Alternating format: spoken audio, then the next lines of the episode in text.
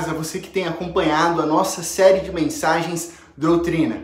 Na reflexão de hoje, nós vamos trabalhar especificamente com a cruz de Cristo Jesus. O Deus que se fez carne morreu numa cruz por mim e por você.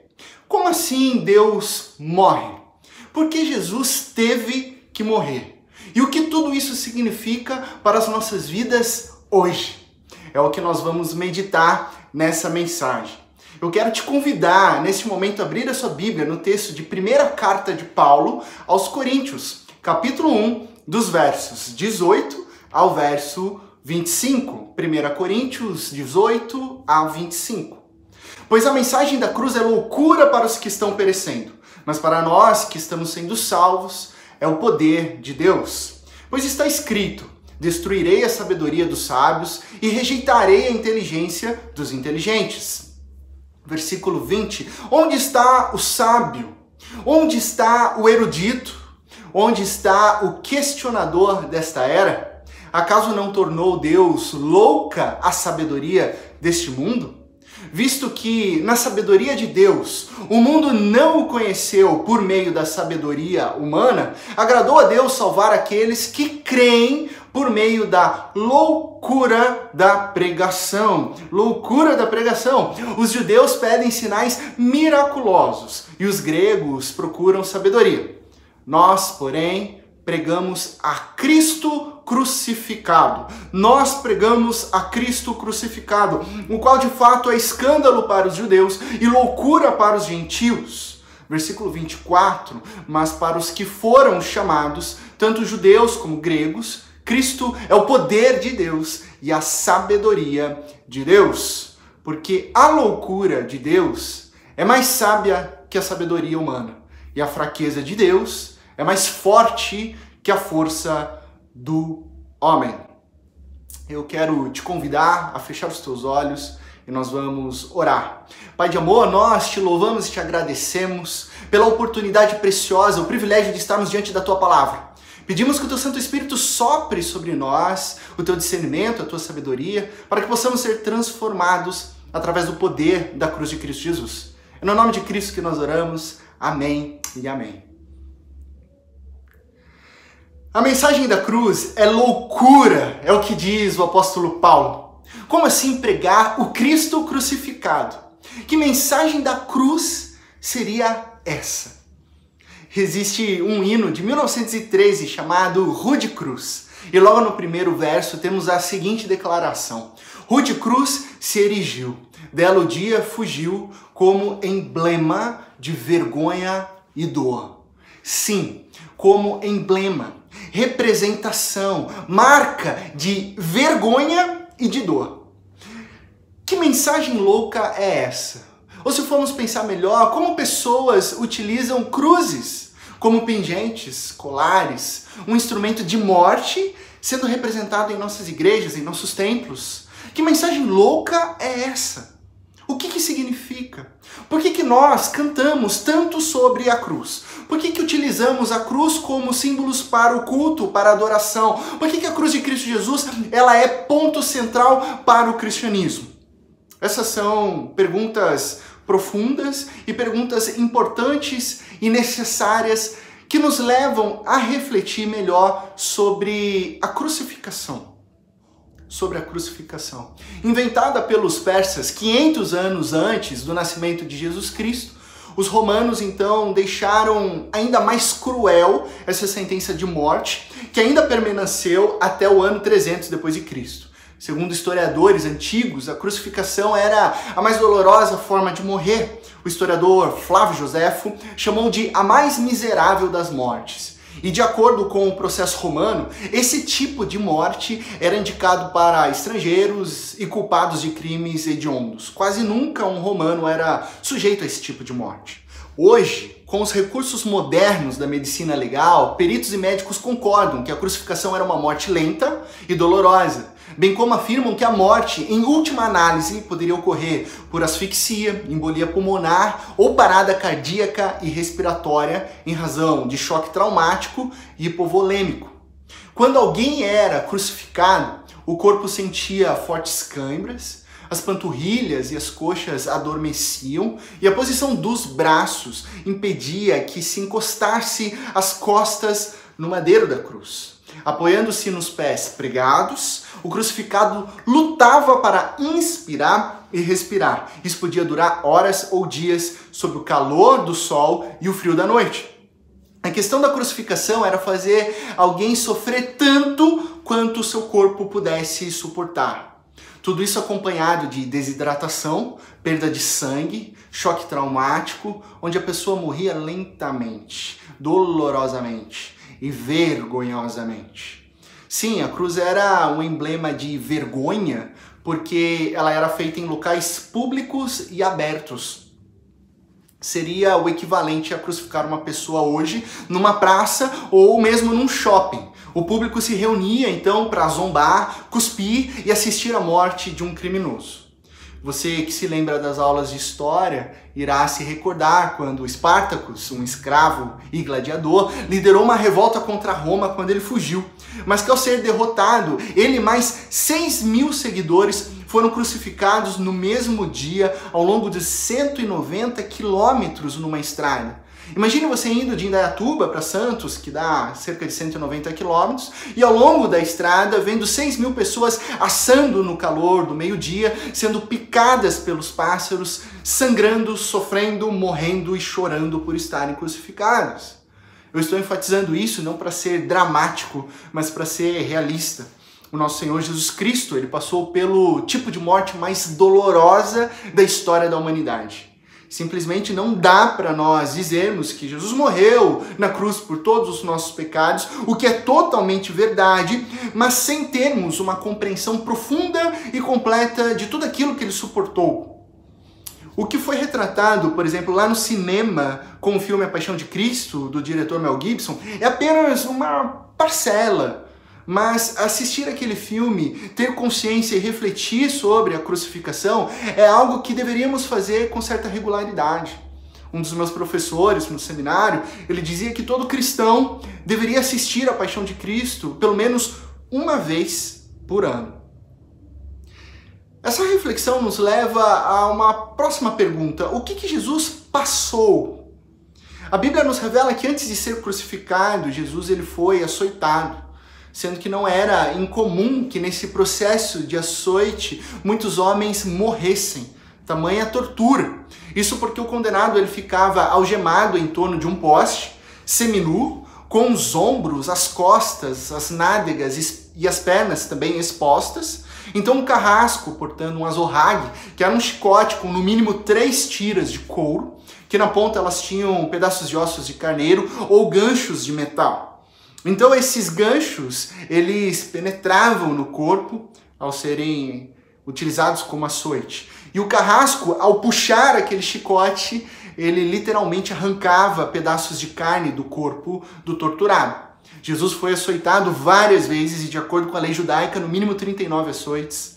Jesus sofreu traumas, seu corpo estava coberto de sangue, ele estava exausto, ele foi espancado porque foi condenado injustamente. Jesus ficou irreconhecível. A Bíblia nos informa que uma coroa de espinhos foi colocada em sua cabeça. Esses espinhos atingiam os nervos da cabeça que provocavam dores impossíveis de serem suportadas. Depois Jesus foi forçado a carregar parte da cruz, a barra transversal, que pesava mais ou menos 45, 50 quilos. Jesus era forte, saudável, um carpinteiro, mas ao longo do caminho ele não suportar, não conseguiu suportar carregar aquilo e desabou ao chão. Ao chegar no local da sua morte, as mãos de Jesus foram pregadas à cruz com pregos de 12 centímetros de comprimento. Seus pés também foram pregados, causando dores insuportáveis. A cruz foi levantada e largada violentamente no buraco de encaixe, de modo que todo o corpo de Cristo Jesus se estremeceu de dor. Neste ponto, Jesus está crucificado, sangrando, ele está suando, ele está sofrendo, e ao abrir os seus olhos, ele está diante dos seus inimigos, aqueles que o acusaram falsamente. Seus discípulos, todos eles o abandonaram, e ele só ouve zombaria e palavras de ódio. Seus olhos então encontram sua mãe Maria, a quem ele amava. Ela está devastada, ela está destruída ao ver o seu filho nesse estado. Ao contrário de tantos outros homens crucificados, Jesus não revida com palavras de ódio. Pelo contrário, Jesus cumpre a profecia de Isaías, capítulo 53. Ele foi desprezado, ele foi rejeitado pelos homens, um homem de tristeza e familiarizado com a dor e o sofrimento. Como alguém de quem os homens escondem o rosto, foi desprezado e nós não o tínhamos em estima. Certamente ele tomou sobre si as nossas enfermidades e sobre si levou as nossas doenças. Contudo, nós o consideramos castigado por Deus, por ele atingido, por ele afligido. Mas ele foi transpassado por causa das nossas transgressões, foi esmagado por causa das nossas iniquidades. O castigo que nos trouxe paz estava sobre ele lá na cruz, e pelas suas feridas nós fomos curados. Foi assim que Jesus morreu. Quando nós lemos o texto de Paulo aos Coríntios, ele diz que as boas novas, as boas notícias do evangelho que pregamos, segundo o versículo 23 que nós lemos, é Cristo crucificado, o qual de fato é escândalo para os judeus e loucura para os gentios.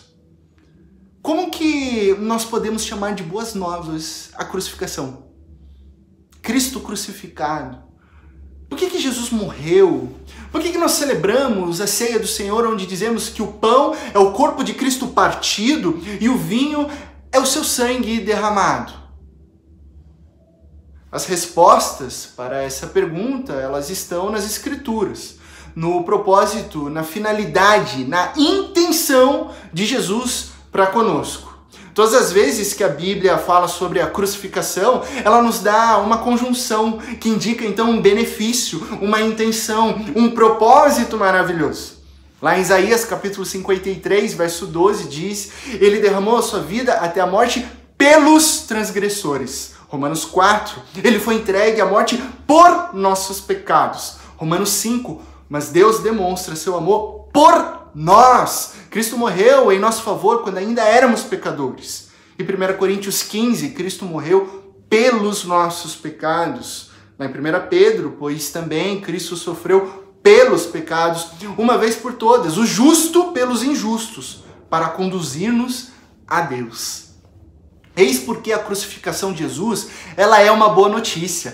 É por nós, é para nós, por mim e por você. Teologicamente, não há evangelho, não há perdão e salvação sem a morte de um justo por um injusto. Já conversamos nos encontros anteriores dessa série sobre o pecado, a má notícia de que todos nós somos falhos e que o salário do pecado é a morte. Isso é o que eu e você merecemos, essa é a nossa má notícia.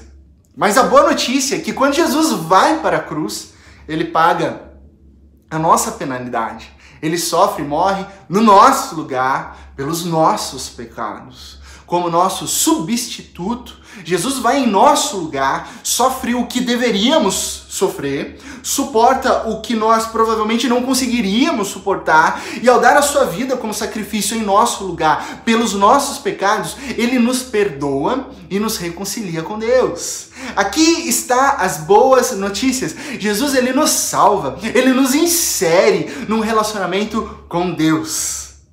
Por isso Jesus não é simplesmente um grande mestre, um grande professor. Ele não é simplesmente, como dizem os livros, o maior psicólogo que existiu. Ele não é um simples ser humano avançado mental e emocionalmente. Não, não. Jesus, ele é Deus. Jesus é o Verbo que se fez carne e ao se tornar homem, Jesus viveu a vida perfeita que não conseguimos viver. Ele morreu a morte que deveríamos ter morrido e nos deu o presente que nós não podíamos ganhar por nós mesmos, pelas nossas próprias ações. É por isso que nós o amamos tanto, é por isso que o adoramos, porque ninguém pode fazer o que Jesus fez e faz por mim e por você. É tudo sobre Ele, sobre Jesus. Lá na cruz, na morte de Jesus na cruz, no Deus que morre é realizada a nossa justificação, como diz Romanos capítulo 5. Mas Deus demonstra seu amor por nós. Cristo morreu em nosso favor quando ainda éramos pecadores. Como agora fomos justificados por seu sangue, muito mais ainda seremos salvos da ira de Deus por meio dele. Tem uma palavra interessante aí. O que é justificação? Justificação é o processo de declarar-nos justos diante de Deus. Deixe-me explicar. Deus, ele é santo e justo. Ele é juiz. Por causa dos nossos pecados, nos tornamos culpados e separados de Deus. A Bíblia nos diz que todos, absolutamente todos, pecaram e carecem da glória de Deus e que se alguém declara não ter pecado, esse é mentiroso. Agora pense comigo numa analogia, num tribunal de júri popular. Você está lá diante de um acusado de vários crimes, dentre eles muitos assassinatos, as provas estão nítidas, elas estão claras ali. Como você se sentiria se o juiz dissesse declaro inocente? Com certeza você pensaria, isso é uma absoluta violação da justiça. Então, eu e você somos culpados e Deus é justo. Portanto, Deus não pode olhar para nós e simplesmente declarar que somos justos. A justiça precisa ser realizada. E a Bíblia deixa bem claro que nós somos pecadores, injustos e impuros. Mas e agora? Como então Deus pode nos declarar justos? Somente através de Jesus, da cruz de Cristo. Não é sobre o que fazemos, mas sim o que Jesus fez e faz por mim e por você.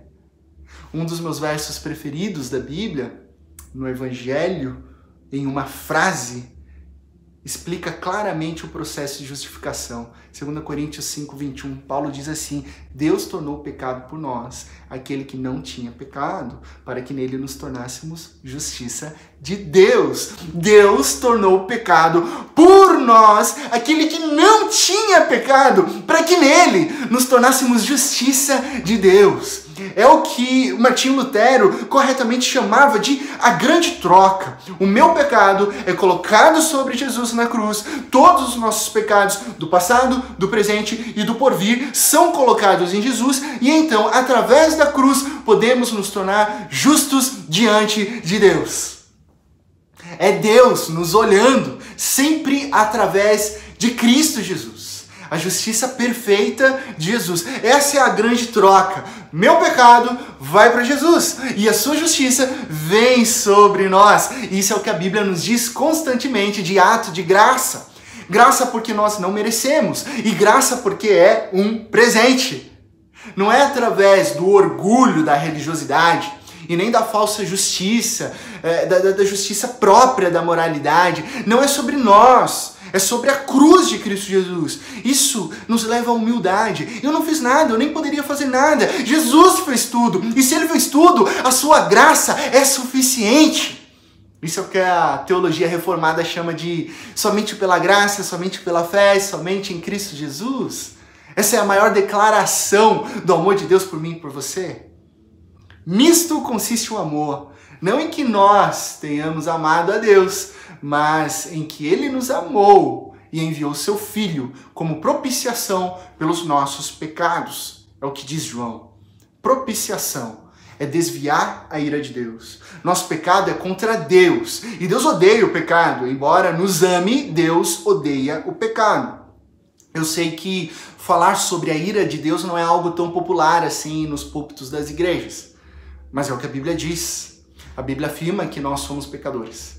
A Bíblia afirma sobre o inferno. A Bíblia afirma sobre a desconexão com Deus. Então, ainda que este tema não seja tão confortável para nós, pecadores, ele é importante e precisa ser pregado. O pecado ele nos distancia de Deus e a ira de Deus contra o pecador é resultado da justiça de Deus, da santidade de Deus. Deus ele tem que ficar com raiva do pecado, porque Deus ele é bom, ele é inteiramente bom, ele é inteiramente santo, ele é justo, ele é perfeito. Essa é a doutrina da propiciação. Parece loucura, mas é maravilhosa, porque através do sacrifício de Jesus morrendo pelos nossos pecados, a ira de Deus ela é desviada, e o que é derramado sobre nós é amor, graça e misericórdia. E sem a cruz de Jesus, definitivamente não há salvação. Não há perdão de pecados, não há vida, apenas separação, morte, inferno e desconexão. Por isso que eu e você precisamos e dependemos totalmente da cruz de Cristo Jesus. Ele é o Cordeiro de Deus que tira o pecado do mundo. Quando você se arrepende de seus pecados e crê em Jesus como Senhor e Salvador da sua vida, toda a perspectiva é transformada da morte para a vida, da culpa para o perdão, da desconexão para a graça. Presta atenção no que eu vou te dizer agora. Em Jesus, Deus não te pune mais. De novo, em Jesus, Deus não te castiga. Eu sei que talvez isso soe um tanto difícil de compreender, ainda mais se você foi criado num ambiente totalmente religioso, onde a sua visão de Deus era distorcida por um velho zangado lá no céu, pronto para te aniquilar com um raio nas mãos quando você pisasse fora da linha. Mas não é o que Jesus nos revela nas Escrituras. Porque se em Jesus Deus continuasse te punindo, ele seria injusto, pois Jesus já foi punido no nosso lugar lá na cruz. Jesus já morreu pelos nossos pecados, ok? Por isso Paulo nos diz, lá em Romanos, capítulo 8, Portanto, agora já não há mais condenação para os que estão em Cristo Jesus. Não há mais condenação, não há punição. Jesus já pagou e um alto preço lá na cruz por mim e por você. E o livro de Hebreus, principalmente de Provérbios, também nos dizem que Deus é como um pai que nos disciplina porque nós somos os seus filhos. Aí você pode dizer, tá aí, pastor, tá vendo como Deus pune, como Deus castiga, como ele é vingativo, como ele é bravo? Só que não é isso que a Bíblia diz. Se você é um pai, como eu sou, você pode entender melhor a relação de um pai que disciplina os seus filhos. Por exemplo, quando a minha filha quebra alguma coisa, quebra um copo, ou desobedece, faz algum tipo de birra, eu nunca coloco o meu amor por ela em questão em hipótese alguma. Nunca passou e nunca passará na cabeça dela a punição de se desconectar ao meu amor, ao meu cuidado, ao meu carinho. Eu nunca a faço pagar de volta débitos. Eu a disciplino. E isso é diferente. Porque essa é a oportunidade de corrigi-la para que ela cresça em santidade, sabendo que Jesus já morreu pelos pecados dela. É isso que Deus faz conosco. Ele nos disciplina, ele não nos castiga. E se não há condenação, também não há culpa. É o que eu sempre digo, a culpa não vem de Deus. A culpa, ela vem da religiosidade, ela vem do pecado enraizado, ela vem dos sussurros de Satanás. A cruz de Cristo nos lembra diariamente que lá ele disse: "Está consumado". Nossa salvação foi realizada e completamente. Não precisamos pagar Deus de volta. O preço foi pago com o sangue de Cristo Jesus. Não há mais condenação, não há mais culpa, há somente vida, vida plena e vida abundante. É claro que ainda estamos nesse mundo sob os efeitos do pecado, da desconexão com Deus, das circunstâncias e contingências pecaminosas de um mundo mal que nos afeta. Jesus morreu por todos os nossos pecados. E se você confessar seus pecados a Ele, você será perdoado. Isso é uma verdade. Mas e quanto aos pecados que foram cometidos contra você? Como, contra pessoas. Como explicar uma criança abandonada? Como explicar uma família em estado de fome ou necessidade? Como explicar um abuso, um estupro? Essa semana saiu em todos os noticiários a repercussão do caso Robinho. O jogador de futebol foi condenado pela justiça italiana por ato de violência sexual, estupro. Eu, como santista, me senti indignado com o meu próprio clube de ter contratado esse jogador. Afinal, não tem como defender o indefensável. Agora imagina a dor da vítima, o trauma emocional, a exposição que ela sofreu, os efeitos trágicos do pecado sobre a vida dela. É muito triste. A maioria das vítimas de estupro tem que lidar com o sentimento de violação, de se sentirem uma mercadoria danificada, de se sentirem impuras. Por isso, a primeira reação de uma vítima de estupro é tomar um banho. Não como uma tentativa superficial de limpar o corpo, mas principalmente uma tentativa de limpar a profundidade da alma que foi violada por um crime, por um ato pecaminoso. Esse é um dos exemplos de quando uma contingência pecaminosa nos afeta. E o sentimento de impureza e violação invadem a nossa alma. O que fazer diante de tamanha dor? A resposta está em Jesus. Somente Ele pode e mergulha no nível das dores da alma. É lá que Ele limpa, cura e restaura. Por isso eu acho lindo a imagem que o profeta Ezequiel traz Jesus como um rio purificador, uma fonte de purificação aberta que vai e transforma por onde Ele passar. Lá em João capítulo 4, Jesus, a fonte de águas purificadoras, tem um encontro com uma mulher que se sentia declarada impura pela sociedade. E é para ela que Jesus oferece uma nova vida, purificada por rios de água viva. E a vida daquela mulher é transformada, porque a identidade dela não estava mais na culpa, não estava mais nas contingências do pecado, não estava mais no que a sociedade achava dela. A identidade dela estava agora enraizada em Cristo Jesus. Hoje, eu e você somos a igreja de Jesus, tipificada na Bíblia como noiva de Cristo.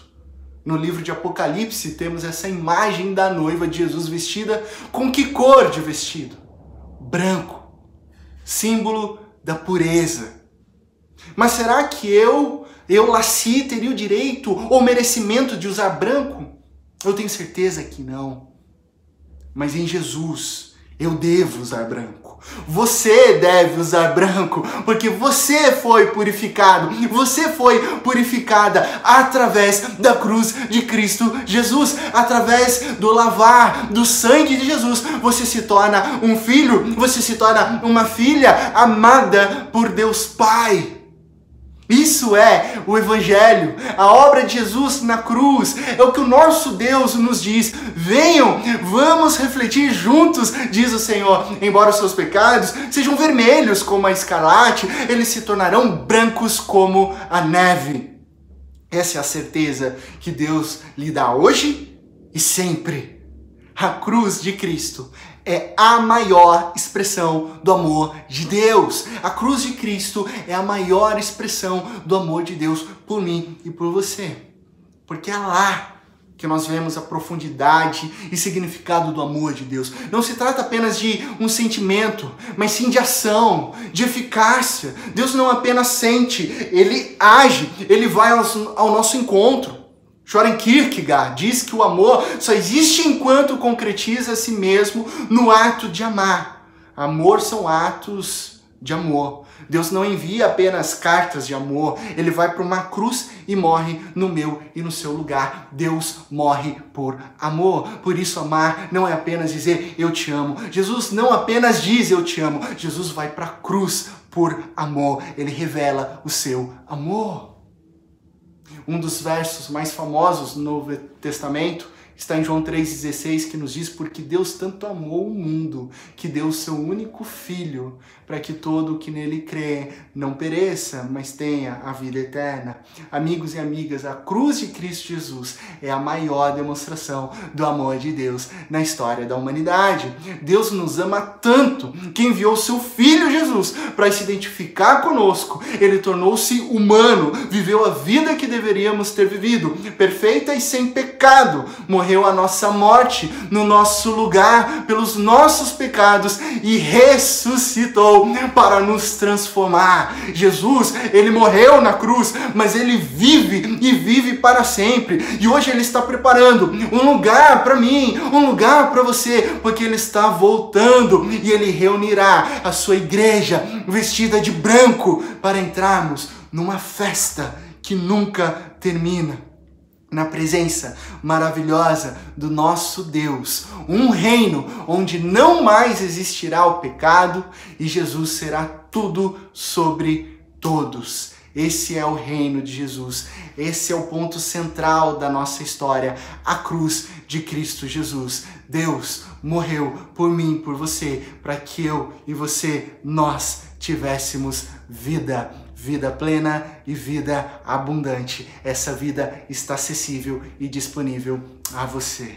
Feche os teus olhos. Nós vamos orar. Pai de amor, nós agradecemos, Pai, porque a cruz de Cristo Jesus proporcionou a nós salvação, perdão e uma nova vida, um regenerar, um renovo dos nossos corações. Ó Deus, muito obrigado, Pai, porque na cruz do teu filho Jesus já não há mais condenação e o teu amor nos alcançou e hoje o Senhor nos olha através de Cristo Jesus como purificados, como filhos e filhas amados e amadas do Senhor. Que essa mensagem da cruz que revela o teu grande amor esteja sempre viva, queimando em nossos corações e que possamos sair aonde o Senhor nos enviar, pregando a mensagem da cruz, que pode parecer loucura, mas que para nós é viva e é uma esperança real. Gratos nós oramos em Cristo Jesus, o nosso Senhor e o nosso Salvador. Amém e amém. Que Deus te abençoe na mais absoluta certeza de que em Cristo Jesus todas as coisas ficarão bem.